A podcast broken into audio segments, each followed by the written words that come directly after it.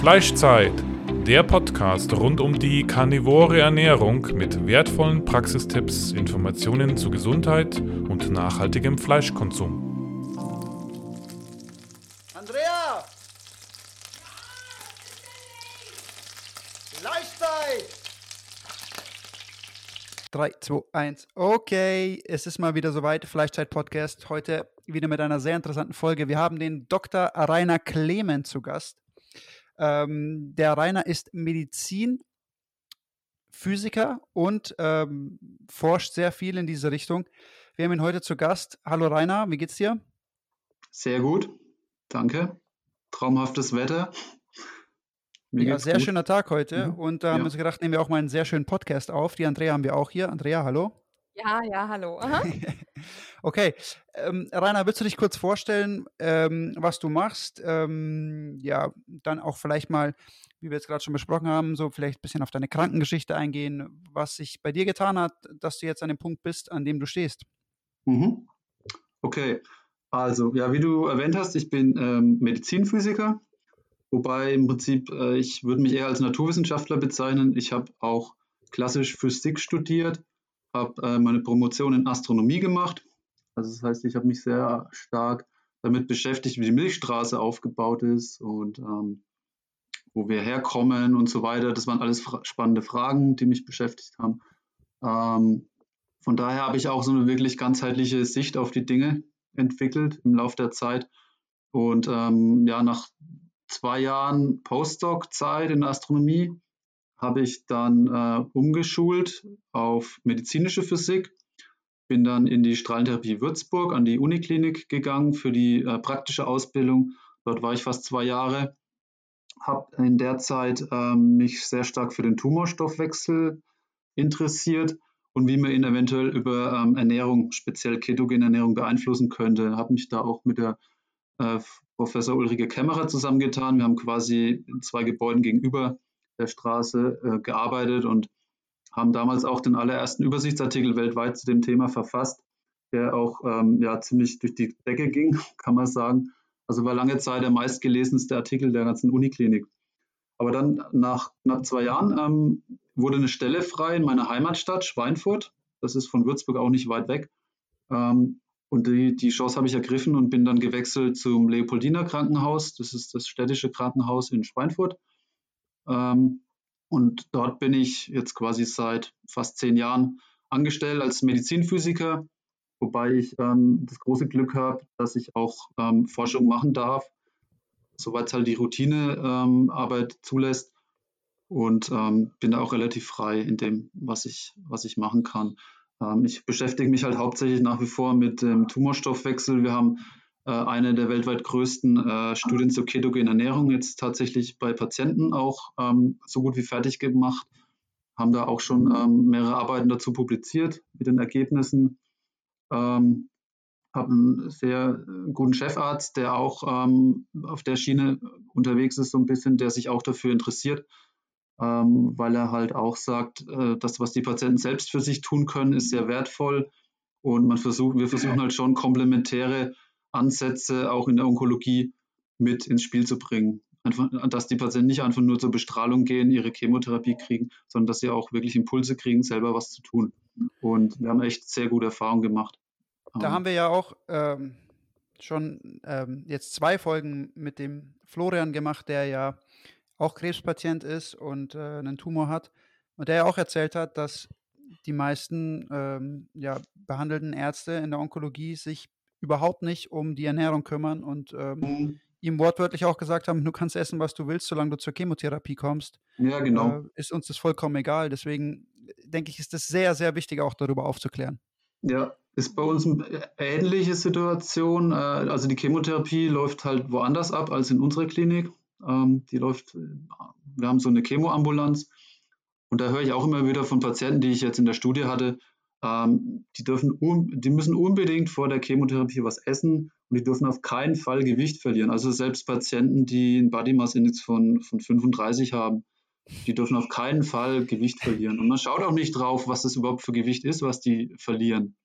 Die verlieren natürlich unter Chemotherapie Gewicht, Ähm, aber das interessiert auch keinen, ob das jetzt Wasser ist oder Fettmasse oder Muskulatur. Da wird Zum Essen haben wir auch mit Florian gesprochen. Da haben wir auch viel über das Fasten vor und während Chemotherapien gesprochen, dass das ihm sehr, sehr viel hilft. Es gibt ja auch Studien dazu, die mhm. das belegen, dass es sehr hilfreich ist für Leute, die sich einer Chemotherapie unterziehen müssen. Ähm, also ja, ich glaube, da werden viele Ansätze verfolgt, die mehr schaden, als dass sie nutzen, glaube ich. Mhm, genau, und der hat sich dann mit diesem Professor Kramer aus Aachen, ähm, hat er sich ähm, zusammengetan ein bisschen. Der hat ihn da ein bisschen unterstützt und ihm Ratschläge gegeben. Vielleicht hast du den auch auf dem Schirm. Der ist, forscht auch im Bereich Keto und, äh, und Krebs. Nee, sagt mir jetzt nichts. Ähm, Thorsten so Kramer mit C aus Aachen.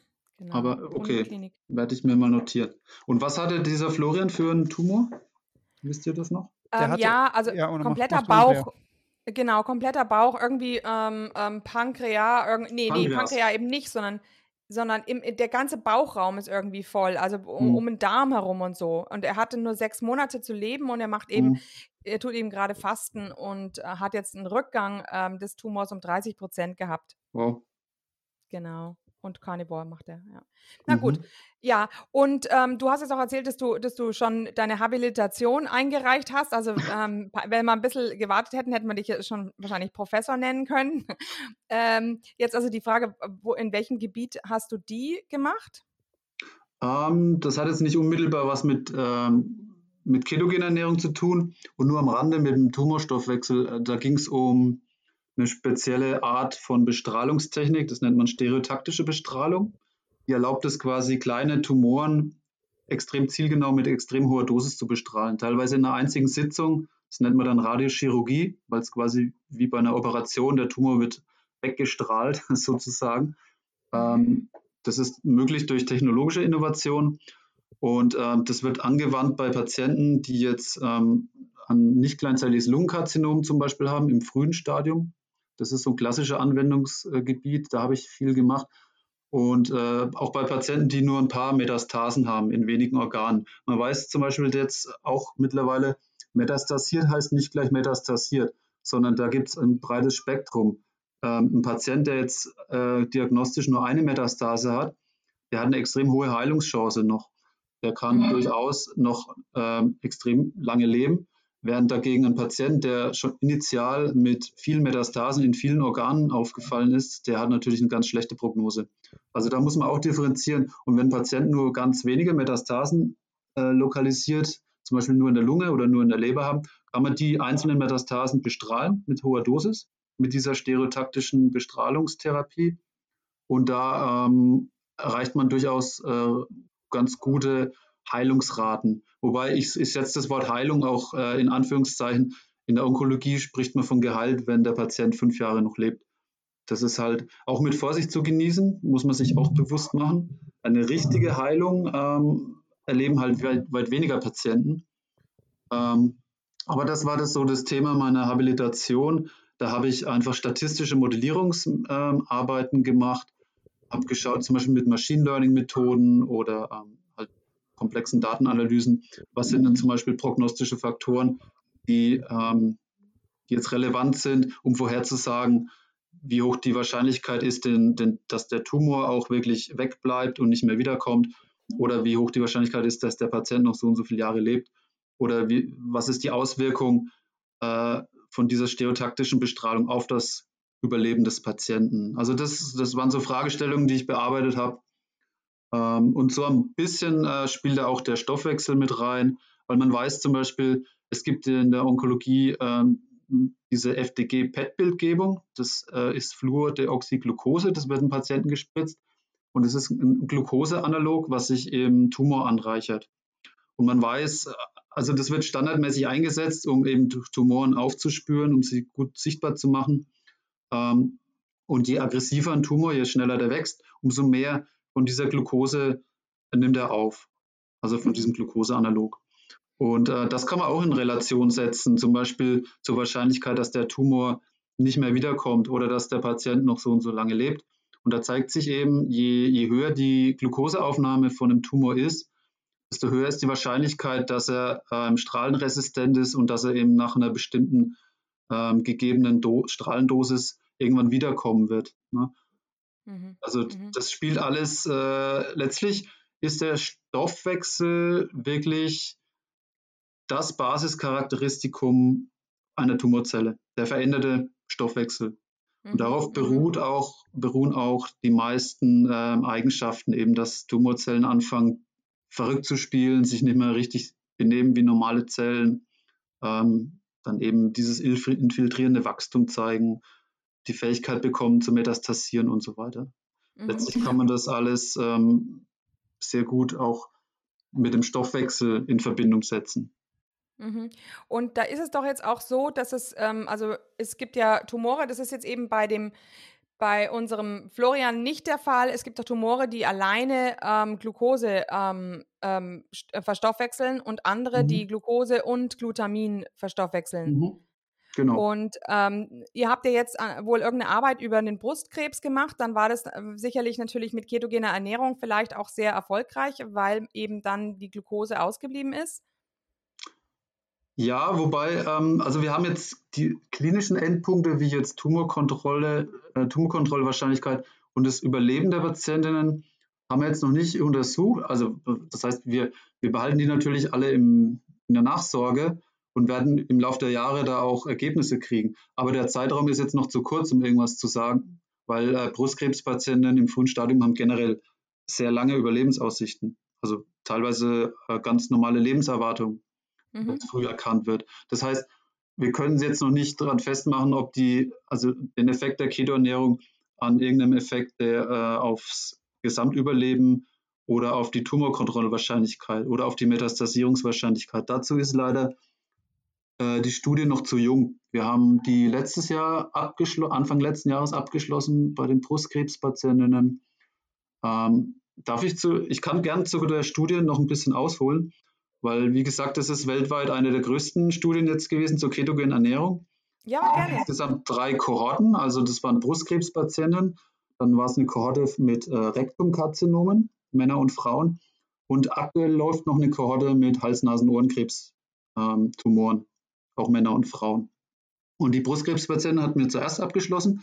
Es waren 30 Patienten, die sich ketogen ernährt haben und ich habe jetzt die genaue Zahl nicht mehr im Kopf, aber ungefähr 30, die sich standardmäßig ernährt haben.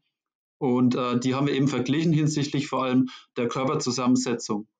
Das war eigentlich der, der primäre Endpunkt, der uns interessiert hat. Wir haben die einmal die Woche ähm, auf unserer Bioimpedanzanalysenwaage ähm, gewogen, haben Körperzusammensetzung bestimmt und haben das halt im Laufe der Strahlentherapie dann getrackt, wie sich das verändert auf, in, auf der Ketogenernährung und auf der Standardernährung. Und dann haben wir auch Blutparameter ähm, ver, ähm, ja, mehrfach abgenommen und verglichen und Lebensqualität evaluiert. Und es waren eigentlich wirklich durch die Bank positive Ergebnisse zugunsten der ketogenen Ernährungsgruppe. Also die haben, die Frauen haben im Prinzip im Laufe der Strahlentherapie, so im Durchschnitt ähm, dauert die fünf Wochen bei Brustkrebs, ähm, haben die ihre Muskulatur behalten, haben aber Körperfett verloren. Und ähm, das war natürlich für die meisten Frauen sehr positiv. Und äh, auch viele Parameter in der Lebensqualität haben sich verbessert, nur in der ketogenen Gruppe. Und ähm, von den Blutwerten hat man auch Besserungen gesehen. Also gerade Frauen, die schon ein bisschen Richtung, ja, die metabolisch halt irgendwie entgleist waren, Richtung Diabetes oder ähm, Fettleber oder so, da hat man schon wirklich gesehen, dass die, die Parameter sich normalisieren. Mhm. Und wir haben jetzt kürzlich auch die, äh, die Rektumkarzinom-Patientenkohorte veröffentlicht. Gab es ähnliche Ergebnisse. Also die Patienten haben auch hauptsächlich Körperfett verloren und konnten aber ihre Muskulatur behalten. Was man auf der Bio, mit der, mit der Bioimpedanzmessung auch immer schön gesehen hat, nach gut einer Woche Keto ähm, ging der, der intramuskuläre Wassergehalt nach unten. Ja, das ist ja das typische Phänomen, dass man Wasser ausscheidet am Anfang, weil die Glykogenspeicher leer werden. Ja. Und äh, das konnten wir schön sehen. Ja, und bei den Rektumpatienten haben wir eben auch gesehen, dass die Körper, dass die Lebensqualität sich teilweise verbessert in manchen Parametern, beziehungsweise die nicht so stark von Nebenwirkungen betroffen waren wie die Kontrollgruppe auf der Standardernährung. Mhm. Also auch durch die Bank eher positive Ergebnisse zugunsten einer ketogenen Ernährung. Und ich muss dazu sagen, wir legen großen Wert auf eine natürliche Ketoernährung ähm, mit einem auch durchwegs hohen Fleischanteil. Mhm, schön, ja, prima. Ähm, und wie wurde jetzt diese, diese Bestimmung dieses Körperfettanteils und Fettanteils und ähm, Wassergehalts, wie habt ihr das gemacht? Welche Methode habt ihr da angewandt? Ähm, das nennt sich Bioimpedanzanalyse. Also da wird äh, ein Wechselstrom durch den Körper geschickt mit ganz schwacher Stromstärke, mhm. dass es eben völlig ungefährlich ist. Aber ähm, der Körper verhält sich eben wie ein, äh, wie ein Kondensator, beziehungsweise jede einzelne Zelle auf, aufgrund der Zellmembran verhält sich wie so ein kleiner Kondensator. Und je besser die Zellmembranen in Schuss sind, desto größer ist dann die Verschiebung zwischen Stromstärke und Spannung, wie man bei dem Wechselstrom feststellen kann. Und das wird halt gemessen, wird ausgedrückt durch einen sogenannten Phasenwinkel, diese Verschiebung zwischen Stromstärke und Spannung. Und je höher dieser Phasenwinkel ist, desto besser ist einfach der körperliche Zustand. Das heißt, Sportler, junge Menschen ähm, haben alle, also mehr Muskelmasse bedeutet höherer Phasenwinkel. Bei mhm. Krebspatienten hat man oft gezeigt, wenn der Phasenwinkel runtersackt oder sehr niedrig ist, haben die eine ganz schlechte Prognose. Man kann oft, noch bevor man an den Blutparametern äh, feststellt, dass der Patient wirklich nur noch wenige Wochen hat, kann man es schon anhand vom Phasenwinkel sehen. Solche Patienten hatten wir jetzt nicht, also so präfinale Patienten hatten wir nicht in der Studie. Das waren alles ähm, eher noch äh, frühe Stadien, nicht metastasiert. Aber äh, der Phasenwinkel gibt eben einen gutes, guten, äh, ja, gibt einen guten Eindruck über den allgemeinen Zustand des Patienten. Und dann hat die Waage halt vom Hersteller bestimmte Gleichungen anhand von den ähm, Strom, äh, von den Verschiebungen zwischen Stromstärke und Spannung, die sich da zeigen, dass man Rückschlüsse ziehen kann auf die fettfreie Masse, auf den extrazellulären und intrazellulären Wassergehalt. Mhm, und mhm. der fettfreien Masse folgt dann die äh, Körperfettmasse, einfach durch Körpergewicht minus fettfreie Masse ist die Körperfettmasse. Und äh, Skelettmuskulatur kann auch separat noch berechnet werden über Gleichungen. Na, das sind mhm. Schätzwerte. Äh, natürlich hat jede Messgröße dann so ihren kleinen Fehler. Aber wenn man gerade jede Woche eine Messung macht, hat man doch äh, systematische Fehler, ähm, canceln sich dann irgendwo raus und man kann schön den Trend beobachten. Okay, interessant. Ähm, das heißt also, wenn ich mir das jetzt, äh, dann kann man sich das irgendwie so überlegen, dass die Zellstruktur schlaffer ist beim Tumor und auch beim Fettgewebe. Und ähm, da, dadurch dann das Ganze besser wie ein Kondensator so. wirkt sozusagen, oder? Oder nee? Ja, ja, doch, ja. Einfach ausgedrückt könnte man es so sagen, ja. Also gerade mhm. Tumorzellen, ähm, die Membranen äh, sind oft porös. Ähm, mhm. Mhm. Mhm. Okay. Ja, man weiß auch von den Tumorzellen Mitochondrien, die haben ähm, poröse ähm, Membranen. Die Mitochondrien funktionieren auch oft nicht richtig. Ähm, ein Tumor ist halt ein chaotisches Konstrukt im Prinzip. Mhm. Also, mhm. Und, äh, und Fettzellen dann anscheinend auch, oder? Fettzellen, so ganz genau ähm, den Effekt der Fettzellen auf den Phasenwinkel weiß ich jetzt nicht, ähm, aber äh, Körper, äh, also Fett, Fettmasse ist halt schon ganz anders aufgebaut als zum Beispiel Muskelmasse. Also nicht so dicht, Fettzellen sind größer, sind oft hyper, hypertrophiert. Äh, ja, genau. Also wie tut dann dieses Bioimpedanzmessgerät den Unterschied zwischen den, den Fettzellen und den Muskelzellen zum Beispiel erkennen? Ähm, Im Prinzip beruht das Ganze darauf, dass man mal 1000 Probanden, gesunde Probanden, ähm, durchgemessen hat mit Bioimpedanzanalyse und ähm, dann gleichzeitig gemessen hat mit dem sogenannten Goldstandard. Das ist die äh, DEXA-Methode, die auch ähm, die funktioniert über eine, eine leichte Strahlen-Röntgenbelastung ja. und äh, konnte dann eben über Gleichungen, ähm, man nimmt bestimmte, man nimmt zum Beispiel einen bestimmten äh, Wassergehalt im Körper einfach an, diese 73 Prozent mhm. oder was das ist. Also okay. man, man, nimmt bestimmte Proportionen an des menschlichen Körpers und ähm, entwickelt auf diesen Annahmen dann die Gleichungen. Okay. Also das kommt jetzt zusätzlich noch durch die Röntgenstrahlung, oder? Also wir wollen jetzt nicht zufachlich werden, ich glaube, der Dave killt mich anschließend.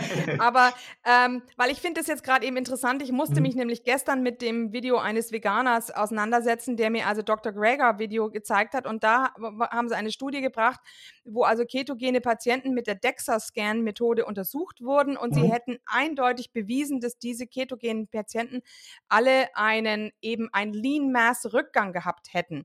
Und da habe ich jetzt ein bisschen drauf spekuliert, dass die äh, Fehlinterpretationen interpretiert wurden, ähm, dass, das, dass der Wassergehalt im Grunde abgenommen hat. Ja, und diesen Wassergehalt hat man als Lean Mass ähm, ähm, angenommen und mhm. das wurde also dann groß propagiert. Wer ketogene Ernährung hat, der verliert Muskelmasse. Das kann gut sein. Äh, weil in der, also Lean Mass ist, glaube ich, einfach die Übersetzung für fettfreie Masse. Und fettfreie Masse ist letztlich Wasser plus Knochen plus Skelettmuskulatur plus Kollagen also alles, was kein Fett ist, ist fettfreie Masse. Da ist Wasser genau. auch dabei. Und das haben wir genauso gesehen. Die fettfreie Masse ist in der ersten Woche erstmal runtergesackt. Das war aber intrazelluläres Wasser aufgrund ja. der Bindung ans Glykogen. Ja. Na? Ja, genau, genau. Nee, das hatte ich schon geahnt und ich habe dann auch gleich gelesen, Sports Nutrition äh, Finanzierung und habe dann gleich gesagt, na klar, die wollen die Gels an die Marathonläufer ver, ähm, ver, äh, verkaufen. Die mhm. wollen ja nicht, dass die Leute im, in der ketogenen Diät ähm, Marathon ohne irgendwas durchlaufen oder ohne Gatorade. okay, gut. Jetzt, jetzt aber wäre es immer ganz interessant mal, dass wenn du uns deine persönliche Geschichte erzählst. Du machst also jetzt Paleo, hast du erzählt. Mhm. Und wie bist du dahin gekommen? Was hat dich dazu, dahin bewegt sozusagen? Also, ich bin auch schon eigentlich immer Sportler gewesen und ich habe ähm, als Student dann irgendwann mal angefangen ähm, mit Triathlon. Da war ich so 21 ungefähr. Und ähm, ich habe dann ziemlich schnell auch immer chronische Sinusitis entwickelt. Die kam mhm. quasi jeden Winter und alle drei, vier Wochen hatte ich äh, eine chronische Sinusitis, also Nasennebenhöhlenentzündung. Mhm. Kenne ich, da war ich auch. Mhm, genau. Mhm. Ich hatte auch äh, ständig äh, Stirnhöhlen- und Nasennebenhöhlenentzündung und ja, ich bin genau. deswegen sogar operiert worden. Richtig, ich auch. Nämlich äh, insgesamt dreimal. Ich Wahnsinn. nur einmal zum Glück. Ja, zweimal ähm, stationär, einmal ambulant bin ich operiert worden. Ich glaube, drei Jahre hintereinander. Äh, daran sieht man auch, wie effektiv diese OPs meistens sind. Wobei ich muss sagen, beim dritten Mal dann hatte ich tatsächlich eine Besserung. Also man hat halt die Nasennebenhöhlen ausgeräumt, hat die Belüftung ähm, verbessert, indem man ein bisschen Löcher gebohrt hat und so weiter. Ja, bei mir auch. Aber genau, und das, das erleiden halt, so ein Schicksal haben wirklich viele Menschen. Ich kenne ganz viele in meinem Bekanntenkreis. Ähm, ja, das hatte bei mir vielleicht auch ein paar psychosomatische Ursachen, weil vor ziemlich genau 20 Jahren ist mein Vater auch an Krebs gestorben. Ähm, da muss ich auch, kann ich kurz sagen, ähm, der hatte ein Rektumkarzinom äh, beziehungsweise äh, ich glaube, es war ein Kolonkarzinom, äh, also Dickdarm, und hat dann auch Metastasen entwickelt. Und die Ärzte haben ihm auch nur noch ein halbes Jahr zu leben gegeben. Und was er damals probiert hat, war eine Kur von einem Arzt, äh, Preuß, hieß der Dr. Preuß. Äh, ist, glaube ich, auch relativ bekannt in der alternativen Medizinszene. Die Preuß-Kur, die besteht darin, dass man 40 Tage fastet. Das hat er passend auch in der Fastenzeit gemacht und äh, hat sich nur von Gemüsebrühe ernährt. Ja, damals, ich wusste natürlich überhaupt nichts über das Thema Krebs. Ähm, er hat auch relativ wenig darüber geredet. Und letztlich hat er nach dieser Fastenkur noch zwei Jahre gelebt. Ja, also trotz seiner Prognose von einem halben Jahr hat er zwei Jahre gelebt. Das Problem war halt, er hat nach dem Fasten wieder normal weitergegessen. Er hat auch im, während der Fastenzeit äh, ziemlich Gewicht verloren, hatte aber genug Substanz, dass er immer noch aktiv sein konnte und äh, ja, relativ aktiv war am Anfang. Aber das, natürlich hat sich sein Zustand irgendwann verschlechtert und letztendlich ist er dann ähm, an seinen Metastasen, vor allem in der Leber, gestorben. Und äh, das hat mich dann, glaube ich, also das weiß natürlich hat es mich extrem mitgenommen. Ähm, ich habe das wahrscheinlich als junger Mensch damals auch noch nicht so verarbeiten können. Ich nehme jetzt in der Retrospektive an, dass das mit eine Ursache war für meine chronischen Nebenhöhlenentzündungen. Und dann aus der Folge ergab sich dann weitere Probleme, weil natürlich wurden die regelmäßig mit Antibiotika behandelt, äh, zusätzlich zu den Operationen. Das heißt, ich habe drei Jahre lang regelmäßig Antibiotikakuren bekommen, ohne dass mir auch ein Arzt mal empfohlen hätte, äh, zumindest über die Ernährung und Supplemente, äh, Probiotika und so weiter, zumindest da mal wieder entgegenzusteuern, um den Darm wieder aufzubauen. Und dann mit äh, 25 Äh, das war 2005. Da habe ich dann, äh, ich habe mich auf einen Ironman-Triathlon vorbereitet und in der Zeit hatte ich, ähm, habe ich extreme Darmprobleme bekommen, also chronischen Durchfall kann man sagen, ähm, wo sich dann auch immer Blut mit dazu gemischt hat und das äh, ging dann ein halbes Jahr und wurde behandelt mit Cortison, also eine chronische Darmentzündung im Prinzip, die dann unter Cortisontherapie nach einem halben Jahr abgeklungen ist. Dann war das Ding für mich erstmal wieder erledigt. Witzigerweise habe ich in der Zeit auch wirklich Enddarm-Spezialisten aufgesucht, also in Heidelberg zum Beispiel einen Proktologen, habe ihn mehrmals gefragt, kann das irgendwas mit der Ernährung zu tun haben? Und seine Antwort war halt immer, nee, ähm, wir wissen zwar nicht, woher das kommt, aber mit der Ernährung hat es nichts zu tun. Wie soll der auch was im Darm mit der Ernährung zu tun haben? Ähm, ja. Das wäre schon ja. sehr, sehr weit hergeholt. Ne? Das ja, auf jeden Fall. Außergewöhnlich. Von daher war das dann auch für mich erstmal abgehakt. war ich erstmal zufrieden. Äh, ich kann noch erwähnen, zu der Zeit war ich im Prinzip ähm, damals auch Vegetarier. Und mein Problem war tatsächlich, ähm, ich habe regelmäßig Fressanfälle bekommen. Ähm, eben wahrscheinlich durch den vielen Sport hat mein Körper nach irgendwas verlangt, was er nicht bekommen hat. Das, das ist jetzt so im Nachhinein meine Interpretation. Also ich habe mir wirklich teilweise richtige Orgien gegeben von Milchreis, ähm, Pudding, Quark, Joghurt, ähm, was auch immer halt vegetarisch irgendwie süß war, ähm, einen hohen Proteinanteil vielleicht hatte. Das waren so meine, meine Hauptspeisen. Ähm, ja, dann ging das zwei Jahre weiter. 2008 äh, kam dann die chronische Darmentzündung wieder. Und da wurde ich dann wirklich stutzig, weil ich habe mir überlegt, äh, also als junger Mensch, ähm, eigentlich müsste ich, ich bin körperlich eigentlich richtig fit. Ähm, wie kann es sein, dass ich jetzt sowas habe? Das hat mich dann wirklich nachdenklich gemacht und nachdem mir immer noch kein Arzt irgendwie richtig helfen konnte, außer Cortisonbehandlung gab es keinen Vorschlag, ähm, bin ich dann eben mal selber ähm, dazu übergegangen, Nachforschungen anzustellen in Richtung Ernährung. Zu der Zeit, das war eigentlich eine, eine ziemlich coole Zeit, weil wir hatten so einen Stammtisch damals. Ähm, da, waren, äh, da waren Sportwissenschaftler dabei, ähm, Mediziner, ähm, also wir kannten uns alle vom Sport, Psychologe und ähm, unser Hauptthema, unser Lieblingsthema war eigentlich die Ernährung und, und Sport. Wir haben über fast nichts anderes geredet. Und irgendwie sind wir damals alle unabhängig voneinander auf dieses Thema gekommen. Hm. Also der, einer von uns hatte angefangen mit äh, zu sagen, ja, Brot ist vielleicht nicht so, nicht so gut, ähm, weil es eben evolutionär noch nicht so lange auf dem Speiseplan steht. Und da hat er bei uns ein Fass aufgemacht. Und wir haben uns dann alle angefangen, so unabhängig voneinander mit dem Thema Ernährung zu, näher zu beschäftigen, vor allem aus evolutionärer Sicht.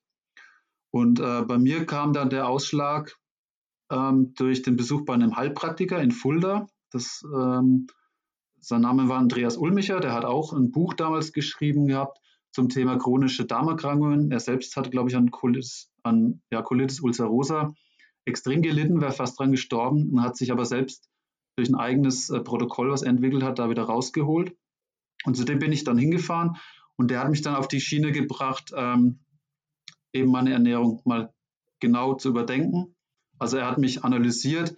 Das war nach einem System, das nennt sich Metabolic Typing. Vielleicht sagt euch das was, wo man eben Menschen einteilt in Stoffwechseltypen anhand von, ihrem, von ihren Ernährungsgewohnheiten. Ähm, und mich hat er eben damals ähm, ich weiß gar nicht mehr, ich glaube, ich war ein Kohlenhydrat-Typ damals. Ne? Mittlerweile ist es, denke ich, anders. Auf jeden Fall, er hat mir dann gesagt, ich soll gesättigtes Fett essen. Ich dachte damals, das wäre böse. Ähm, und ich soll mal Fleisch wieder integrieren, ich soll den auf Zucker verzichten, ich soll mein Essen kochen, soweit wie es geht, also keine Rohkost vermeiden, weil die eben den Darm belastet und so weiter. Und das war so für mich einfach nur der Anstoß und dann ging es los mit autodidaktischem nachforschen, viel lesen. Lauren Cordain habe ich eben gelesen damals, ähm, Paleoernährung, so die klassische Paleoernährung. Und ich habe schon echt innerhalb von einem Monat hatte ich so eine Verbesserung be bemerkt und seitdem ähm, muss ich auch sagen, ist nichts mehr wiedergekommen. Und ähm, ja, ich denke, äh, das ist alles abgeheilt und seitdem bin ich so mehr oder weniger 80, 90 Prozent auf der Paleoernährung, wobei nicht die klassische Paleoernährung nach Lauren Cordain, sondern schon ähm, ein bisschen, ja, so mit Einflüssen von anderen Ernährungsformen. Also Carnivore interessiert mich jetzt auch schon seit längerem. Können wir auch gleich mal drüber reden, auf, über meinen Selbstversuch. Ähm, also ich esse schon sehr fleischbetont und äh, merke halt auch, dass Fleisch eines der Lebensmittel ist, die meinen Darm am wenigsten belasten. Also wo ich mhm. überhaupt keine Probleme mit habe. Ja, das ist eigentlich ähm, so das, was wir immer hören, ne? Das ist. Mhm. Das, äh, der, das Fleisch wird im Grunde im Magen bereits verdaut, im Dünndarm aufgenommen mhm. und der Dickdarm hat damit eigentlich nichts mehr zu tun. Ja, genau. Außer man überfrisst sich wirklich und mischt halt noch andere Sachen dazu, mhm. dass der Verdauungstrakt überlastet wird. Mhm. Aber jetzt eine pure Fleischmahlzeit, ähm, also ich kann auch ohne weiteres ein Kilo T-Bone Steak an einem Abend essen, dazu ein gutes Glas Rotwein und ich merke nichts, gar nichts. Mhm. Isst du Kohlenhydrate? Hast du einen gewissen Anteil an Kohlenhydraten in deiner Ernährung oder ist das? Also ich mache nach wie vor viel Sport. Ich würde sagen, für einen Sportler ist es auf jeden Fall Low Carb, also sehr niedrig vom Kohlenhydratanteil. Ich schätze mhm. an manchen Tagen unter 100 Gramm, an anderen Tagen vielleicht 200, 300 Gramm, je nachdem. Das variiert immer ein bisschen. Ich mache auch teilweise ketogene Phasen ähm, über ein, ein bis vier, fünf Wochen, wo ich dann mit den Kohlenhydraten irgendwie bei 50 Gramm wahrscheinlich bin. Dann komme ich trotzdem noch in die Ketose. Hm, also das variiert ein bisschen. Ich esse tatsächlich jetzt im Sommer auch gerne Obst, also Früchte, Beerenobst vor allem, Kirschen, wenn es jetzt bald gibt. Und, äh, da sind wir nicht so weit auseinander. Ähm, und wie ist, es, wie ist es bei dir mit Milchprodukten? Also Milchprodukte vermeide ich nach wie vor. Ähm, ich merke auch, dass das Milchfett nicht so richtig bekömmlich ist. Ich habe jetzt, ich muss sagen, mein Darm ist so weit geheilt, dass ich tatsächlich alles wieder vertrage. Ich kann auch mal äh, sonntags mal ein Brötchenfrühstück machen, ohne dass ich es richtig bereue. Ähm, ich bereue es ein bisschen, aber teilweise gönne ich mir einfach mal so, so einen Genuss, auch aus sozialen Gründen und so weiter, ohne dass ich jetzt wirklich ähm, längere Zeit da Konsequenzen hätte. Ähm, aber das sind tatsächlich dann eher Ausnahmen. Milchprodukte vertrage ich relativ gut, Käse zu, vor allem, Käse und Butter. Ja, und das, das gönne ich mir auch ab und zu mal, ungefähr ein, zwei Mal die Woche. Aber nicht, nicht täglich. Ich versuche mhm. schon, Milchprodukte eher zu vermeiden. Ja. Und welche Erfahrungen hast du jetzt mit Carnivore gemacht? Hm. Also ich habe Carnivore, ich finde es extrem faszinierend und der Ansatz äh, macht für mich evolutionär auch komplett Sinn, weil ich mir sicher bin, dass es Phasen gab, wo unsere Vorfahren ähm, ausschließlich Zugang hatten zu tierischen Nahrungsmitteln. Beziehungsweise dass halt immer die bevorzugte ähm, Quelle für Nährstoffe war wahrscheinlich immer noch ist bei Jäger, Jäger und Sammlern, die es noch gibt. Ähm, nur mittlerweile gibt es halt nicht mehr diese großen Tiere, die man jagen kann. Äh, das muss man sich ja immer bewusst machen, wenn man versucht, äh, Paleoernährung zu rekonstruieren. Wenn man die Jäger und Sammler hernimmt, die jetzt noch existieren, deren Ernährung ist wahrscheinlich kein gutes Maß mehr für das, ähm, was eben gang und gäbe war für, für den Homo erectus bis hin zum Homo sapiens über die meiste Zeit der Evolution weil ja, damals ja. gab es riesige Herden von großen Tieren. Und ähm, man sieht es ja an den Höhlenmalereien, das war einfach mit ein Lebensinhalt für diese Menschen. Und ich, wenn man mal so einen Mammut erjagt hatte, dann gab es halt Essen für Wochen und Monate, denke ich. Also ich glaube, Fleisch hat schon immer den Hauptanteil ausgemacht der menschlichen Ernährung, bis vor kurzem halt. Und ähm, Genau, jetzt bin ich ein bisschen abgeschweift. Was war die Frage? Genau. Ja, die Frage war, wie du jetzt eben, welche Erfahrungen du mit der Carnivore-Ernährung ja. gemacht hast. Genau. Ähm, also ich habe Carnivore zweimal versucht, habe es aber jemals nach, ne, das erste Mal war es wirklich geplant, dass ich mir gesagt habe, ich mache es jetzt mal eine Woche und höre dann wieder auf. Das war okay.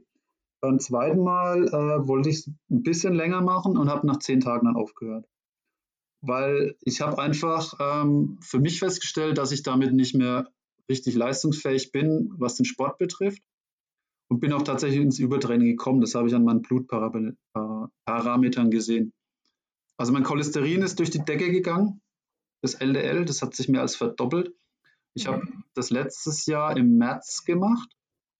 Ähm, ich kann es ganz kurz sagen. Ich hatte ähm, ähm, am 5. März hatte ich einen LDL-Cholesterinwert von 149 und dann hatte ich zehn Tage Carnivore gemacht und Ende März war mein, äh, am Ende dieser zehn Tage war mein äh, LDL-Cholesterin bei 350.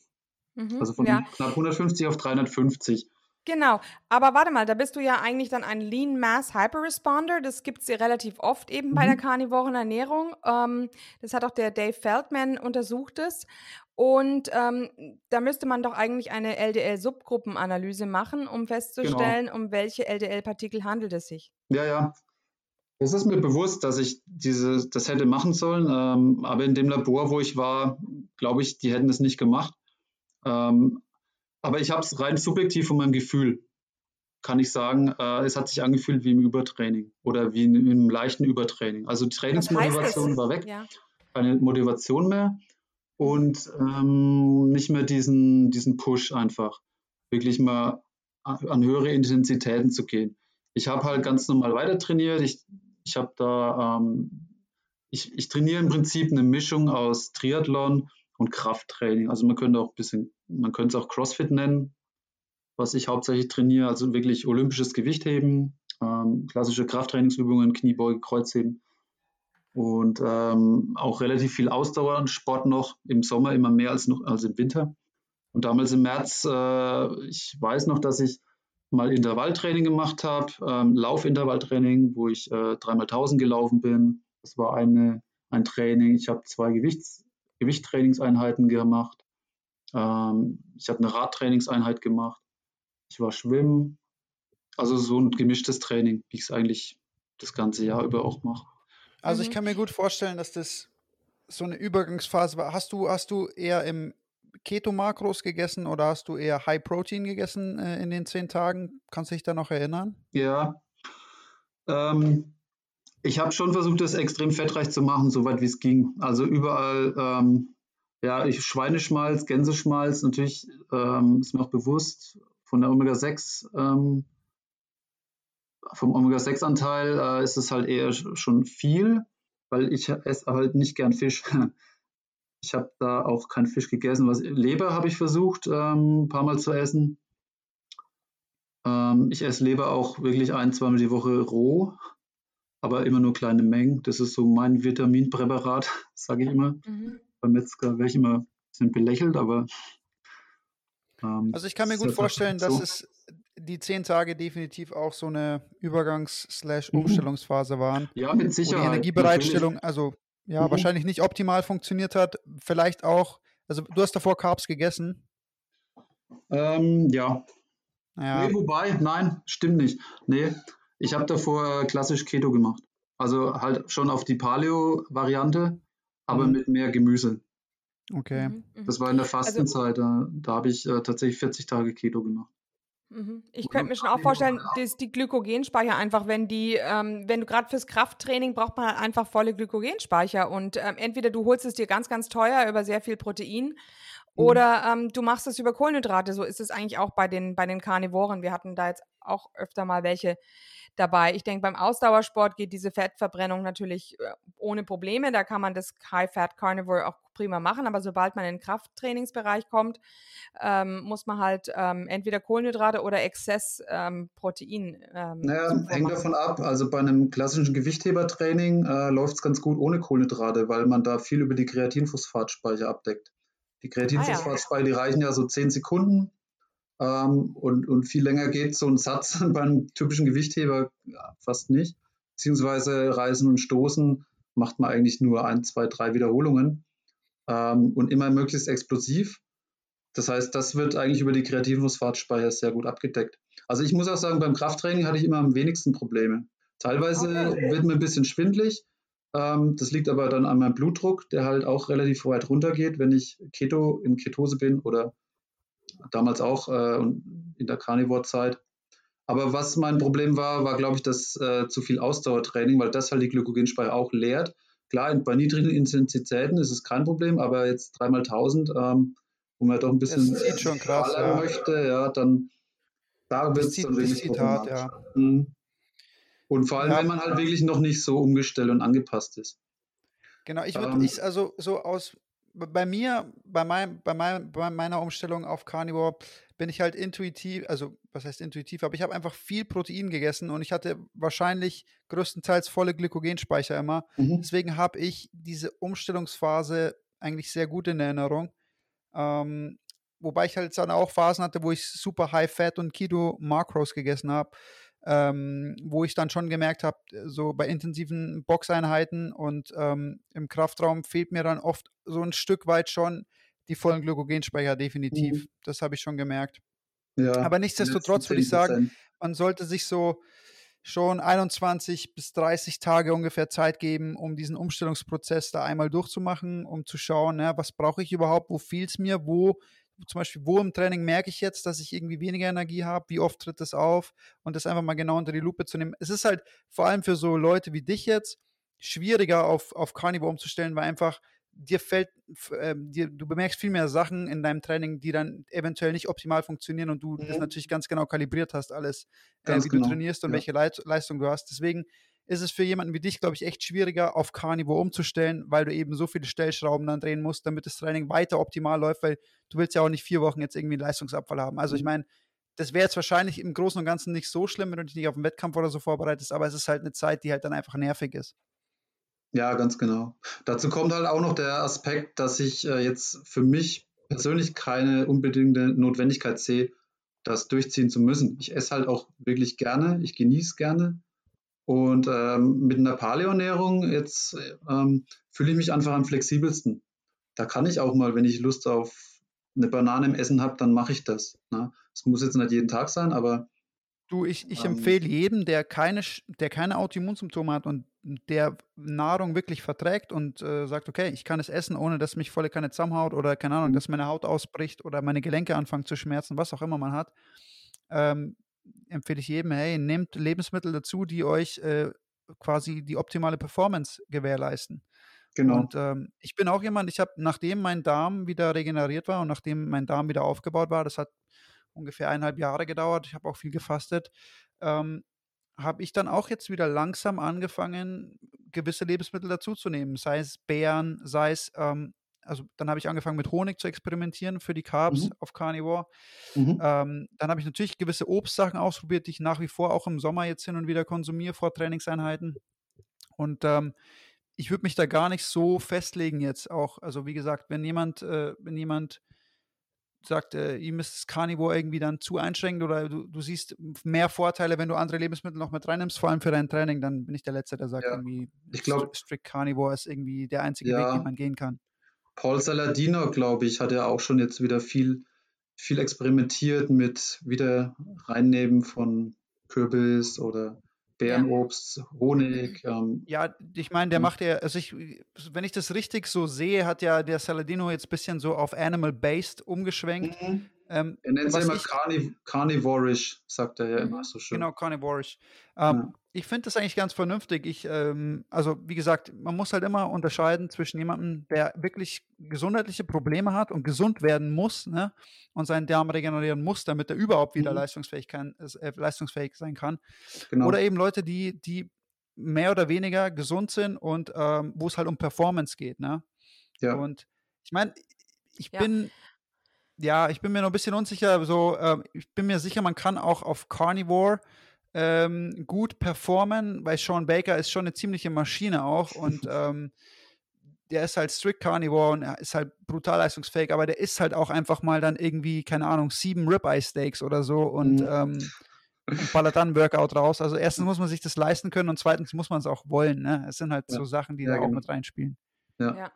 Oh ja, und ich denke, ähm, also auch der Paul Saladino sagt ja auch, diese Kohlenhydrate sind jetzt äh, in Ordnung oder sind vielleicht auch durchaus positiv für jemanden, der nicht mehr insulinresistent ist. Aber für die, die ein Großteil der Bevölkerung äh, leidet ja noch darunter unter der Insulinresistenz. Und solange man die hat, ist es sicherlich sinnvoll, die Kohlenhydrate rauszulassen. Ja. Und ähm, deshalb sind wir auch, wir versuchen auch nicht dogmatisch zu sein, eben, dass wir wollen eben nicht, gerade nicht wie die Veganer oder so dogmatisch sein, sondern es geht uns eben auch darum, dass man ähm, einfach weiß, wie wertvoll ist eben Fleisch, was für ein unheimlich nährstoffhaltiges Lebensmittel ist es.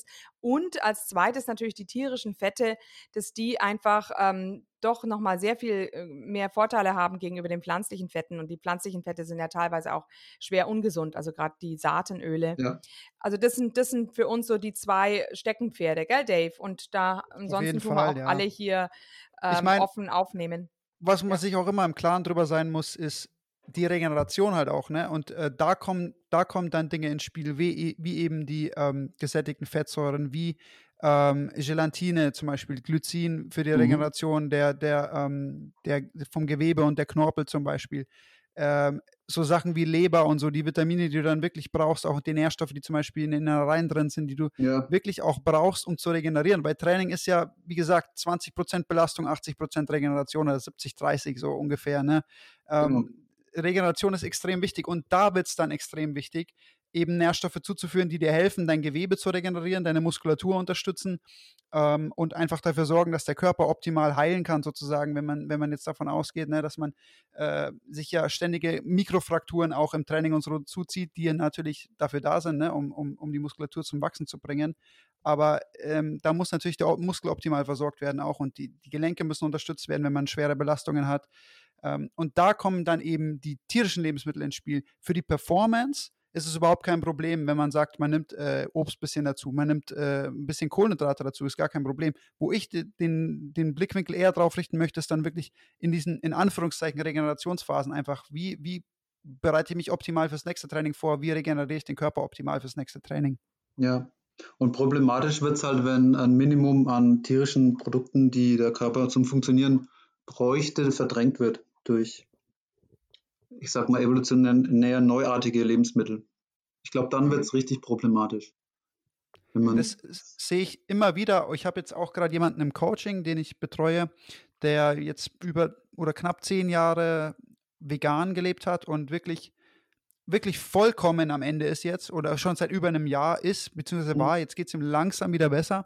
Ähm, und da hat auch, also der komplette Körper mehr oder weniger ausgesetzt. Also da, da war die, die Funktionalität nicht mehr gegeben. Der Körper hat einfach gestreikt in jeder Hinsicht. Und ähm, ja. das ist genau das, wovon du gerade gesprochen hast, bin ich mir sicher, dass wenn über einen längeren Zeitraum wirklich diese essentiellen Nährstoffe fehlen, die du brauchst, dass der Körper zumindest grundlegend einigermaßen funktioniert. Wenn die über längeren Zeitraum entzogen werden, dann, dann funktioniert es vielleicht eine gewisse Zeit auch wenn die meisten Leute sowieso schon Alarmglocken, die da läuten, ignorieren. Aber ab einem gewissen Zeitpunkt sagt der Körper so und jetzt nicht weiter und dann streikt er vollkommen. Und ich habe schon so oft gesehen und ich meine, viele Erfolgsgeschichten, die wir hier im Podcast hatten, haben ja das gleiche Problem gehabt. Es hat irgendwie eine Zeit lang funktioniert und irgendwann war, war es dann ganz vorbei einfach. Es war einfach Schluss und dann ging gar nichts mehr. Und dann ist man wirklich an so einem Punkt, wo man alles ändern muss, weil sonst geht es einfach nicht mehr weiter. Genau. Ja, also man muss es halt wirklich einfach als Fakt sehen. Ähm, tierische Lebensmittel haben Nährstoffe, die für uns wesentlich besser bioverfügbar sind, die teilweise in Pflanzen gar nicht vorkommen und die essentiell für uns Menschen sind. Also man kann zum Beispiel kein Baby ähm, vegan ernähren. Das geht einfach nicht. Das ist nicht mit dem Leben vereinbar. Und das ist halt für mich ein ganz deutlicher, jetzt ohne irgendwelche Ethik ins Spiel zu bringen oder so, ein ganz deutlicher Hinweis. Wir sind darauf angewiesen. Ne? Wir sind biologisch eben so gemacht. Ähm, natürlich kann man argumentieren, dass durch die moderne Technik und Lebensmittelverarbeitung und so weiter man alles inzwischen ersetzen kann. Aber das wirft für mich auch wieder andere Probleme, vor allem auch ethische auf. Ähm, zum Beispiel einen ökologischen Fußabdruck. Ja? Wenn ich hauptsächlich vegane Sachen konsumiere, die äh, aus Südamerika kommen oder aus Afrika, irgendwelche Superfoods, dann muss ich mich auch fragen, das, ist das nachhaltig, diese Lebensweise? Könnte das jeder auf der Erde machen? Das funktioniert eben nicht. Ich glaube, das Problem, der, zum Beispiel den Hunger in der Welt zu stillen, das kann nur gelingen, wenn wir alle wieder dahin zurückgehen, lokal unsere Sachen anzubauen und regional. Und man muss es halt einfach auch so. Regionale Produktion. Genau, genau. die meisten ja. Gebiete der Erde eignen sich einfach nicht für den Ackerbau. Ja, das, das kann man vergessen. Das, die eignet sich einfach nur dafür, ähm, Tiere zu halten. Selbst in den kärgsten Steppen kann man Ziegen und, und sonstige Tiere halten, ähm, wo man dann die Milch wieder verwerten kann und das Fleisch und so weiter. Na, das, das funktioniert ja sehr seit Jahrtausenden, seit der Mensch Tiere kultiviert hat. Und ähm, davor hat er sie eben gejagt. Aber das ist wirklich die einzige Chance. Und ähm, selbst bei uns in Deutschland, glaube ich, hätte es jeder Veganer extremst schwer, wenn er wirklich sich auf regionale und lokale und vor allem auch saisonale Produkte also, beschränken Genau, regional, ne? regional, saisonal, vegan ist für mich, das ist ein Mythos. Ist, ist, du kannst nicht, ne? überleben mit regional, also, saisonal, vegan. Vielleicht, ist unmöglich vielleicht zu überleben. schon. Vielleicht wird es dort gehen. Irgendwie. Also, das ist spekulativ. Ich, ich habe jetzt nicht wirklich drüber nachgedacht. Das ist jetzt reine Spekulation. Aber ähm, auf keinen Fall in Deutschland und in nördlicheren nee. Gefilden. Nee, keine Chance. Ja. Was ich noch anbringen will, weil du gerade gesagt hast, ähm, vegane Ernährung. Bei Kindern habe ich jetzt auch letztens schon zwei Studien rausgesucht. Die letzte, die ich ähm, gefunden habe, war vom Great Ormond Street Institute of Child Health von der äh, University of London. Ähm, Kinder, die vegan ernährt werden, sind im Durchschnitt drei Zentimeter kleiner, haben vier bis sechs Prozent geringeren Mineraliengehalt der Knochen ähm, und eine 300 Prozent erhöhte Wahrscheinlichkeit für einen Vitamin B12-Mangel. Mhm. Ähm, war jetzt eine, eine der ersten großen Studien zu dem Thema.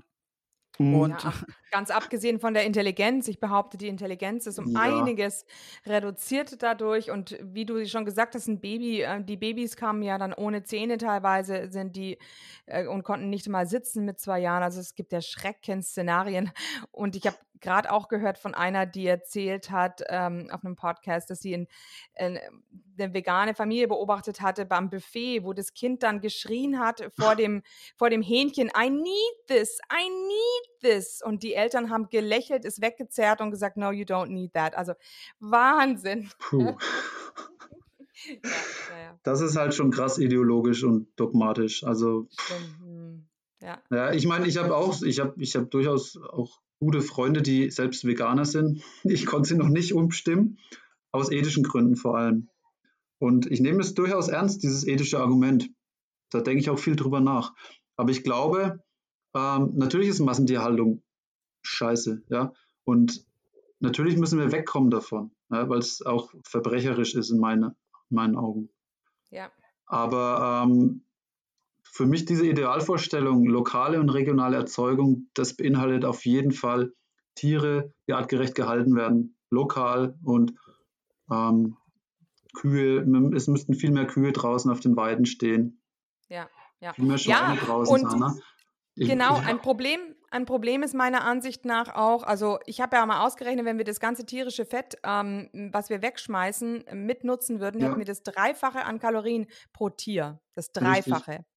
Das kommt äh, dazu, dazu kommt ja, dann dieses, dieses Wählerische der Konsumenten, ja, dass, man, dass es immer das Filet sein muss. Das ist auch traurig. Wenn jeder nur das Filet ja. essen möchte, dann natürlich schlachten wir so viele Tiere mehr, um den Bedarf äh, zu befriedigen. Und, und es genau. wird so viel einfach weggeschmissen. Und ja. das ist natürlich auch nicht gut. Mittler, ne? Mittlerweile schauen dich ja die Metzger schon schief an, wenn du sagst, du willst, äh, du willst äh, ein Rinderfett bestellen. Schaut dich der Ach, Metzger meine, schon schief meine an. nicht. Meine kennen ja, mich gut. Also ja, meine kennen mich mittlerweile auch, aber es gibt durchaus manche, ähm, die dann sagen, äh, Rinderfett, ja, mhm. dann musst du erstmal erklären, für was du das hernimmst. Äh, habe gerade noch eine Studie gefunden, die ich letztens gelesen habe, wenn wir schon bei dem Thema sind. Ähm, da ging es um den Zusammenhang zwischen ähm, Kreatinzufuhr aus der Ernährung und äh, dem Wachstum von Kindern zwischen 2 und 19 Jahren. Ähm, ist auch eine äh, signifikante Korrelation zwischen dem Kreatin, zwischen der Kreatinzufuhr und dem Wachstum festgestellt worden. Und ähm, die Kinder, die täglich quasi Kreatin zugeführt haben, in Form von Fleisch, weil natürlicherweise ist ja äh, Kreatin nur im Fleisch enthalten, waren die Kinder größer als bei ähm, Kindern, die kein Kreatin durch die Nahrung aufgenommen haben. Also das sind mittlerweile, es kommen immer mehr Studien und zeigen immer mehr Studien auf, wie, wie, wie ja, problematisch bei Kindern eine vegane Ernährungsform ist. Also ich, ja. ich sehe das also, super, super, super skeptisch. Ganz ehrlich, auch schon die vegetarische, wenn ich mir meine Schüler anschaue, also die, entweder sie sind chubby, also mollig, oder sie haben wirklich solche, solche, diese Waden, die sind alle ohne Definition, das sind alles Steckerles. Das sehe ich ja jetzt gerade mit den kurzen Hosen. Das tut einem so leid für die Buben. Und die ja. werden dann so groß, die wachsen dann fast, die werden dann 1,80 groß, aber haben so dünne Beinchen und dann manche landen dann auch in der, ach, alle psychische Probleme und so weiter. Ist, ich sehe in allem inzwischen ernährungsbedingte Probleme. Und dann sind es ganz oft Akademikereltern, die sich wundern, dass ihre Kinder nicht die gleichen guten Noten haben, die sie damals als Kind hatten. Und ich denke mir auch, da ist auch die Ernährung oft das Problem. Die haben einfach keine tierischen Fette, die sie, ja, die ihrem Gehirn ähm, als Nährstoff dienen würden. Ja, ja. Naja, ja. jetzt sind wir ein bisschen abgeschwiffen. Jetzt wollte ich noch mal fragen, du bist doch ähm, nämlich ähm, in dem Gremium der Gesellschaft für evolutionäre Medizin und Gesundheit. Vielleicht könntest du mal vorstellen, was das für eine Gesellschaft ist, was ihr so zum mhm. Ziel habt und ja, unternehmt. Ich habe ja vorhin kurz äh, diesen Stammtisch erwähnt, den wir damals hatten. Das war in Heidelberg zu meiner Studentenzeit, wo wir alle uns äh, am liebsten über Sport und Ernährung ausgetauscht haben und alle irgendwie dann auf diese evolutionäre ähm, Perspektive gekommen sind. Und aus diesem mhm. Stammtisch, ähm, nachdem dann viele Heidelberg verlassen haben, ähm, haben wir dann uns überlegt, eigentlich müssten wir diesen Austausch beibehalten, wir müssen in Kontakt bleiben, weil das war so interessant. Warum gründen wir nicht einen Verein? Und daraus ist quasi die damals die äh, Deutsche Gesellschaft für Paleoernährung entstanden. Die Idee war eben, die Paleoernährung in Deutschland bekannter zu machen. Das, äh, den haben wir, glaube ich, 2003 2012 äh, gegründet. Und ähm, dann, dann gab es, ich glaube, es war auch 2012, da gab es in, in München das allererste Symposium ähm, in Deutschland zum Thema Paleoernährung. Das hat Anjo Fritsche damals organisiert. Ähm, wie hieß das? Ich weiß nicht mehr genau. Jörg Spitz war da damals dabei. Und von uns eben äh, der Dirk Lemke. Das ist ein guter Freund von mir, der Medizin Mediziner ist, ähm, das Coimbra-Protokoll zum Beispiel anwendet, das Hochdosis Vitamin D bei Autoimmunerkrankungen. Und ähm, der hat damals einen Vortrag gehalten und äh, ich habe einen Vortrag gehalten und wir haben eben die Pale unsere Gesellschaft für Paleoernährung ähm, dann vorgestellt. Und daraufhin haben wir auch ein paar Mitglieder rekrutieren können. Und ein Jahr drauf, 2013, haben wir dann das erste Symposium unserer Gesellschaft veranstaltet. Das war in Schweinfurt und da kamen so 50 Teilnehmer. Und wir hatten echt super Redner damals, tolle Vorträge. Und da konnten wir dann noch mehr Mitglieder rekrutieren. Und dann hat sich äh, die Mitgliederzahl so stetig erhöht bis auf ungefähr 200. Und wir haben jedes Jahr so ein Symposium zum Thema evolutionäre äh, Ernährung hauptsächlich gemacht. Damals hießen wir halt noch Gesellschaft für Paleoernährung. Irgendwann war dann der Wunsch da, ähm, das Spektrum quasi zu erweitern auf evolutionäre Medizin im Allgemeinen. Ähm, viele hat halt das gestört, dass wir so engständig auf Paleoernährung gegangen sind. Und vor allem wurde die Paleoernährung dann auch kommerzialisiert, was einige gestört hat. Na, dann gab es die Hersteller, die irgendwelche Paleo-Riegel ähm, im Angebot hatten und wollten, dass wir die äh, bewerben. Und ähm, in, in Berlin hat damals die erste Paleo-Convention stattgefunden. Das war ja auch schon quasi fast eine kleine Industrieausstellung zum Thema Paleo-Ernährung. Und äh, mich hat es auch ein bisschen gestört, dieses kommerzielle, wobei ich muss sagen, es spricht überhaupt nichts dagegen, wenn jemand eine gute Idee hat und damit Geld verdient und es vor allem auch noch sinnvoll ist. Aber der Wunsch war halt da, das Ganze zu verbreitern und dann haben wir eine Namensänderung beschlossen zu, auf die äh, Gesellschaft für evolutionäre Medizin und Gesundheit. Ein bisschen angelehnt an die Ancestral Health Society in den USA. Ich habe dann auch den Kontakt geknüpft zu Aaron Blaisdell, beziehungsweise den kannte ich schon, weil ich habe äh, 2012 habe ich bei deren Symposium in äh, Harvard einen Vortrag halten dürfen. War, glaube ich, der erste Deutsche dann damals, der einen Vortrag gehalten hat. Das war zum Thema Paleoernährung und Krebs, also ob es eine Rolle spielen könnte in der Krebsvorsorge. Und äh, da kannte ich Aaron Blaisdell schon. Und dann habe ich mit ihm Kontakt geknüpft, äh, weil er halt der Vorstand war der Ancestral Health Society und wir haben dann beschlossen, ihn einzuladen zu unserem Symposium. Das war 2019, da kam er rüber. Das war auch das Jahr, wo äh, Sofia Clemens und Sabatov aus äh, Ungarn gekommen sind. Und ähm, dann haben wir eben beschlossen, auch gemeinsam das Journal of Evolution and Health ähm, herauszugeben, unsere beiden Gesellschaften. Und ja, das ist übrigens auch ein ganz interessantes Journal, ähm, wo viele super Artikel publiziert wurden schon zum Thema evolutionäre Medizin, äh, Gesundheit, Ernährung und sonstige Lebensstilfaktoren, die damit ah, zusammenhängen. Ja. Und wie kommt man zu diesem Journal? Wenn ich jetzt darauf klicke, heißt es Warnung, Sicherheitsrisiko? Äh, wirklich? ja, genau. Einfach akzeptieren. Ja, ja, ich akzeptiere es Evolution and Health. Nee, und dann kommt äh, Error 404. Also im Moment ist es nicht, äh, nicht ist es irgendwie nee, nicht also abrufbar also, über eure EMG-Seite. Ah, dann ist der Link vielleicht veraltet, weil wir sind umgezogen, wir haben einen neuen ähm, Publisher gefunden. Wenn du es bei Google eingibst, dann findest du es leicht. Journal okay. of Evolution and Health. Mhm, mhm, okay. Verlinke ich dann in den Show Notes, ne? Mhm, super. Mhm, ja. Schön. Ja, und ähm, du hast also jetzt auch ähm, Meta-Analysen ähm, gemacht zu Paleo und Krebs. Ähm, ja, zu Keto und Krebs. Oder Keto und Krebs. Könntest mhm. du uns da mal ein bisschen. Also, gut, du hast schon ein bisschen was erzählt vorhin. Ähm, ja. Und. Zu, also zu, zu Paleo, ähm, Paleo-Ernährung haben wir auch einen Übersichtsartikel rausgebracht. Ähm, ich glaube 2016 auch in der äh, aktuellen Ernährungsmedizin. Das ist das Journal von der Deutschen Gesellschaft für Ernährungsmedizin. Ähm, einen ziemlich ausführlichen Artikel zur Paleoernährung, um halt auch mal in Deutschland so ein bisschen ähm, aufzuklären. Weil wenn man Mediziner sagt Paleoernährung, ähm, runzelt er erstmal die Stirn. Also es ist halt noch relativ unbekannt. Obwohl es so einen kleinen Aufschwung gab in Deutschland. Ich weiß nicht, ob der inzwischen auch schon wieder abgeflacht ist.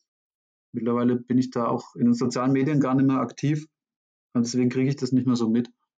Aber ähm, die Paleoernährung hat immer noch so ein bisschen Schattendasein, auch wenn man international schaut, äh, was da wissenschaftlich gemacht wird. Ähm, die Ergebnisse sind wirklich hervorragend. Also man muss es wirklich mal herausstellen.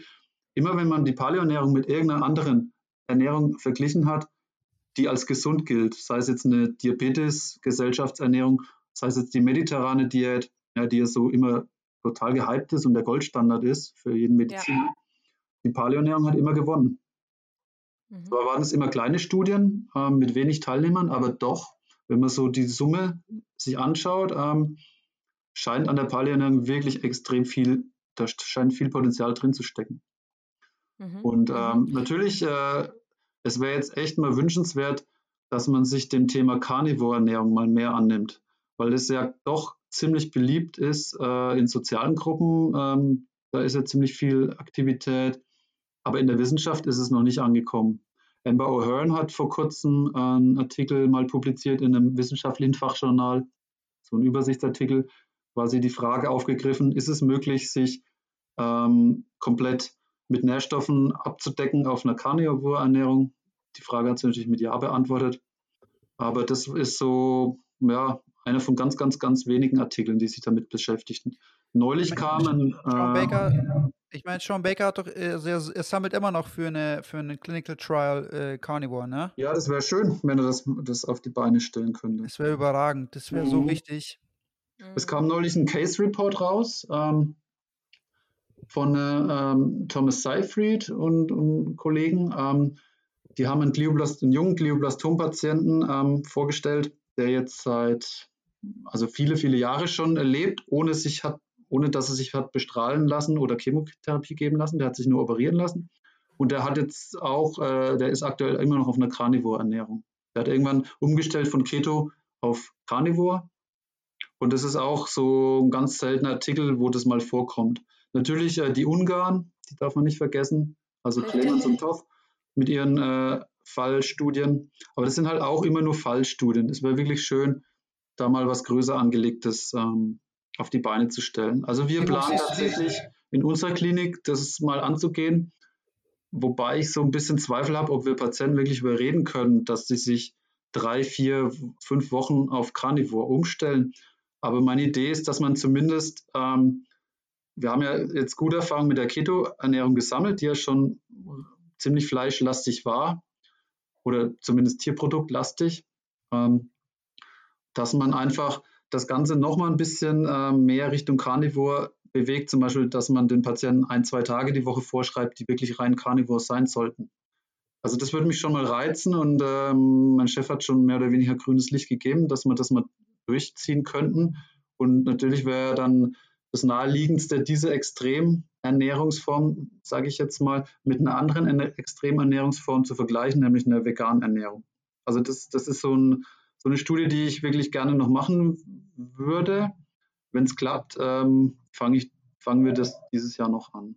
Da kommst du natürlich also, im Podcast und erzählst natürlich über die ganze Genau. Die Studienlage und, und äh, die Studienvoraussetzungen ähm, ja, und was, was, was passiert natürlich. Mhm. mhm. Und vor allem, wenn du Probanden brauchst. Also wir haben ja, ähm, ich habe jetzt zum Beispiel auf Instagram 1400 Follower oder, oder überhaupt unsere Carnivore Ernährung äh, Diet Deutschland Gruppe. Da könnte man ja auch einen Aufruf starten und dann könnte man ja alle so aus dem Umkreis, ähm, ähm, da würden sich sicherlich einige melden. Ja, wobei, das müssten natürlich schon Krebspatienten sein, die bei uns bestrahlt so. werden. Ne? So. Also so war es gedacht, dass wir das analog machen zu unserer Ketocom-Studie, über die ich vorhin geredet habe. Ähm, natürlich könnte man jetzt außerhalb des Krebsthemas einfach mal so eine Studie machen. Sei es jetzt nur, eine, dass man irgendwie Blutwerte sammelt und, und die Leute per Fragebogen interviewt ähm, nach ihren Gewohnheiten, wie lange sie schon Carnivore machen und so weiter. Das ist schon mal ja. besser als nichts, denke ich. Ich glaube auch, wir haben ja auch mit, mit Marvin, als wir Marvin hier in der Folge hatten, haben wir auch drüber gequatscht, dass alles, was wir in, in irgendeiner Richtung in, in Bezug auf Carnivore äh, mehr oder weniger wissenschaftlich erarbeiten können, sollten wir auch machen, weil es einfach gewisse Legitimation gibt. Viele Leute schauen nur mhm. auf sowas und sobald wir sowas haben, egal, mhm. egal in welche Richtung, bietet es zumindest schon mal so eine Grundlegitimation, die die dieses Thema ein Stück weit ja, normalisiert und, äh, und auch mehr in den Diskurs bringt, glaube ich. Also ich glaube, ja. alle Möglichkeiten, die wir da in irgendeiner Weise haben, sollte man ausschöpfen, um da einfach drüber aufzuklären. Mhm, mhm, ja. Ähm, was mich jetzt noch interessieren würde, du hast dich doch sicherlich auch schon mal mit dieser Stickstoffisotopenanalyse beschäftigt, oder? Ja, nur so am Rande. Also da hat man ja im Grunde festgestellt, das habe ich jetzt in meinem, wir haben ja ein Buch geschrieben, die Claire König und ich, und da habe ich das auch nochmal ein ähm, ähm, bisschen erklärt. Ähm, das Max-Planck-Institut in Leipzig hat, das, ähm, hat diese Forschung, äh, Forschungen gemacht und mhm. es gibt aber, glaube ich, andere Quellen auch. Und das also nicht nur die Neandertaler, sondern auch in Großbritannien, in Kroatien, in Frankreich, also überall, wo man eigentlich ähm, die Knochen ähm, dieser äh, Knochenfunde analysiert hat, hat man eigentlich festgestellt, dass die, ähm, der Stickstoffisotopengehalt so hoch ist, dass es also eigentlich, dass diese Menschen wirklich doch reine Karnivoren waren, sogar weil dieser Stickstoffgehalt noch höher ist als bei einem hm. karnivoren Tier. Ähm, nimmt man an, dass es also auch ähm, eine Fermentation noch gewesen sein kann, also dass die das Fleisch wirklich auch lange gelagert hatten, weil dann äh, reichert sich das irgendwie auch nochmal an. Ähm, ähm, genau, aber für mhm. mich ist das ja eigentlich auch ein Beweis, dass unsere Vorfahren eben vielleicht doch reine Karnivoren waren und eben nicht, ähm, ich meine, gut, und das meiste Gemüse, das fand ich auch mal ganz interessant. Der hm, Polmer, ich mag den Polmer, weil, weil den kennst du doch sicherlich auch, oder? Ja, ja. Ich, ja. Der ist natürlich ein bisschen kontrovers und er hält auch eigentlich, er hält nichts von Keto und er hält auch nichts von Paleo, aber er ist immer wieder so, so kritisch und ich mag das immer. Und er hat eben auch gesagt, dass an dem Paleo, hm, wie stellen sich eigentlich die Paleo-Leute vor, ähm, ähm, was man für ein Obst oder was man für ein Gemüse früher hatte. Das waren ja damals alles noch wilde Sorten, die richtig giftig waren beim Gemüse. Und sie sagen, beim Obst, das waren ja alles noch winzig kleine Bärchen. Hm. Ja, hat er auch genau. recht. Hm. Ja, was, was, sag, was sagt ihr Paleo-Leute dazu? Also denkt ihr, dass das Paleo, was ihr heute macht, dann doch pflanzenlastiger ist als das, was unsere Vorfahren eigentlich gemacht haben? Ja, also ich gehe stark davon aus. Das habe ich ja vorhin schon angedeutet. Wenn, wenn wir eine Paleoernährung rekonstruieren anhand von dem, was wir jetzt bei Jäger und Sammlern heutzutage sehen oder meinetwegen auch vor 100 Jahren sehen, das ist anders als, als ähm, während des Paläolithikums, wo es eben viele Hinweise gibt, dass ähm, Fleisch immer bevorzugt wurde, wenn es ging. Und das war dann halt, das war dann nicht nur ein kleines Tier, das war dann ein Riesentier und hat ja. sicher für lange Zeit gereicht. Und man muss ja auch bedenken, ähm, der Mensch äh, hat einfach diese Vorliebe für Fett und die ist in uns evolutionär auch angelegt. Und um das zu stillen, ähm, da reicht es eben nicht nach, nach, nach Obst und Gemüse zu suchen, sondern da müssen wir halt ein großes Tier erlegen, im besten Fall, und an die Fettreserven rangehen. Ähm, also das, es, es gibt eben neben der Isotopenmethode, ich würde jetzt, Beweis ist für mich immer stark ausgedrückt. Ähm, ja, da gibt es ja. auch viele Fallstricke, die man im Auge behalten muss. Aber es ist zumindest ein Hinweis darauf, dass wir sehr karnivor waren. Ähm, und wenn man das halt kombiniert mit anderen, anderen Hinweisen, zum Beispiel aus der Physiologie, zum Beispiel, wir stechen ja auch komplett heraus durch unsere Fähigkeit, Ketonkörper zu bilden. Und lange Zeit zu fasten, damit mit unseren Fettreserven klarzukommen, das Gehirn mit Ketonen zu versorgen. Da stechen wir unter den anderen Säugetieren, auch unter den äh, Primaten, komplett heraus. Das muss ja auch irgendwo evolutionär seine Wurzeln haben. Und ich denke, mhm. das liegt auch daran, dass wir eben immer so ein, äh, ein, auf der Suche nach Fett waren und Fett immer, wenn es ging, bevorzugt gegessen haben. Das mhm. sieht man auch in allen Kulturen auf der ganzen Welt. Tierisches Fett wird einfach, ja, salopp gesagt, hoch gepriesen. Es wird gelobt. Äh, in jeder Religion an Festtagen werden Tiere geopfert. Ähm, das hat eben diesen Hintergrund, es ist was Besonderes immer gewesen, was, was man hoch geschätzt hat. Es war ja, das ist vielleicht auch ein Aspekt, der auch in der jetzigen Zeit so verloren gegangen ist, dass man einfach wieder bewusst ist und ähm, vielleicht auch dankbar ist für das, was man, was man hat. Ähm, man hat. Die meisten Menschen haben ja keinen Bezug mehr zu dem, was sie essen. Wenn man wieder selber anbauen würde, wenn man die Tiere vielleicht, man muss sie nicht selbst erlegen und schlachten, aber wenn man die zumindest auch mal wieder draußen sehen würde ne, und dann weiß, wo das Fleisch herkommt, hat man einen anderen Bezug zum Essen. Ich glaube, also für mich persönlich denke ich, ähm, ich, ich würde sagen, das spielt eine große Rolle auch, äh, wenn es um die Gesunderhaltung geht, dass man eben wieder so Bezug hat, was ist natürliche Nahrung. Mhm, bin jetzt ein genau, bisschen ja, abgeschwiffen, aber ich habe mir gerade es vorgestellt, wie unsere Vorfahren eben dann so ein Tier erjagen, erstmal dieses Gemeinschaftserlebnis, ähm, das, dann wirklich diesen Erfolg zu haben, ähm, das, das äh, ist ja auch ein Gefühl, was dann verbindet. Und dann einfach diese Dankbarkeit, dass das Tier jetzt für, für, die, für die Gemeinschaft gestorben ist. Ähm, das war ja natürlich auch ein spiritueller ähm, Aspekt, der da sicher eine Rolle gespielt hat bei den Menschen. Ja. Und ja. Äh, das ist halt heutzutage auch bei den allermeisten komplett verloren gegangen. Ja. Ja, vor kurzem hat mir der Metzger auch gesagt, ich, ihn, ich, ich frage ab und zu mal nach Blut. Ich mache mir selber eine Blutwurst oder gebackenes Blut. Ich liebe das über alles. Und da frage ich, wie, wie viel Liter fallen denn eigentlich da an bei so einem Rind? Hm. Da sagt er 60 Liter. Wow. Und ähm, das ist eigentlich Wahnsinn. Das ist ja, ja. nährstoffreichstes Zeug. Das wird ja, äh, das wird ja in den Abguss geladen. Deshalb dürfen ja die Städte ähm, nicht mehr, äh, dürfen die Metzger in den Städten nicht mehr schlachten. Es gibt nur noch die Schlachthäuser, weil man eben dieses Blut im, im und was weiß ich, was noch für Flüssigkeiten da alle in, in den Abguss kommen. Wirklich? Aber Abflussreiniger dürfen sie reinschütten. Alle. Ja. ja. Ja, ja, verrückt, gell? Aber es ist so schade, dass diese ganze, dass es alles weg, äh, alles wegkommt und die, die und die mhm. Leute sind so fest davon überzeugt, dass das, was sie machen, äh, wenn sie, wenn sie also Getreide konsumieren oder jetzt mhm. eben auch irgendwelche Leinsamenöle, dass das das äh, i-Tüpfelchen ist. Tja. Ja, der naja. Mensch entfernt sich halt immer mehr von der Natur. Mhm. Und selbst ähm, viele Veganer, die ähm, die jetzt halt auch äh, Richtung Natürlichkeit gehen wollen und so weiter, die nehmen ja auch immer gern so Jäger und Sammler her als, als Beispiel. Ja, rausgehen, Bewegung, Sonne, alles super. Ähm, aber vergessen halt den einen Aspekt oder wollen vielleicht bewusst nicht wahrnehmen, dass Jäger und Sammler eben immer, wenn es ging, tierische Lebensmittel bevorzugt haben. Ja, ja. Ähm, und jetzt eine Sache war mir noch eingefallen, die Amber O'Hearn hat doch genau bei euch diesen Vortrag gehalten. Da ging es doch auch um die Ketone und ähm, um, dass der Mensch eben so ein mhm. Keto, äh, Keton-Nutzer ähm, ist. Habt ihr diesen Vortrag irgendwie mal ins Deutsche übersetzt? Das wäre vielleicht auch für unsere Zuhörer ganz interessant. Deshalb haben wir ja auch den deutschen Podcast in die, ins Leben gerufen, damit wir ein bisschen die Leute mit Informationen auf Deutsch füttern können. Mhm. Ähm, nee, haben wir leider nicht. Okay. Ist aber eine gute Anregung. ähm, das könnte man vielleicht tatsächlich mal angehen. Ich habe von der Amber Hearn eben eine Zusammenfassung bekommen, damals aber auf, auf Englisch. Das könnte man tatsächlich mal ins Deutsche übersetzen. Mhm, mhm. Ja, ja, klar. Ja. Wäre ganz nett. Könnte ich auch machen. Also würde ich auch machen. Ich bin ja. äh, Native American auch. Also ich bin mhm. Deutsch-Amerikanerin. Okay, ich kann ihn dir gerne zuschicken. Mhm, okay. Genau, gerne, ja. Gut, was haben wir sonst noch? Ähm, ich glaube, sonst sind wir jetzt langsam am Ende, oder Dave? Hast du noch irgendwas?